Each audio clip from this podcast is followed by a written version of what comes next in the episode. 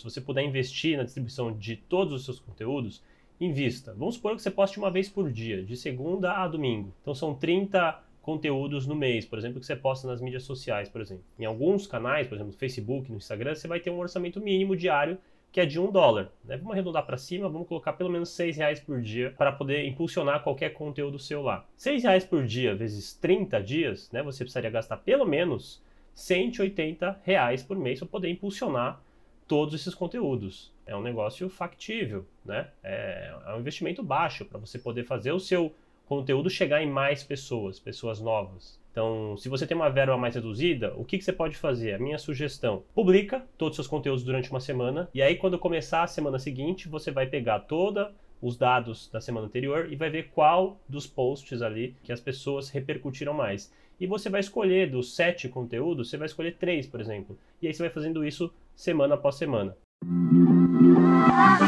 Quer aprender marketing digital no seu ritmo? Ter acesso a mais de mil aulas? Agora você pode assinar o Plano Pro mensal da Mirago a partir de R$ 79,90 por mês. E você cancela quando quiser, sem multas. Acesse mirago.com.br e comece agora.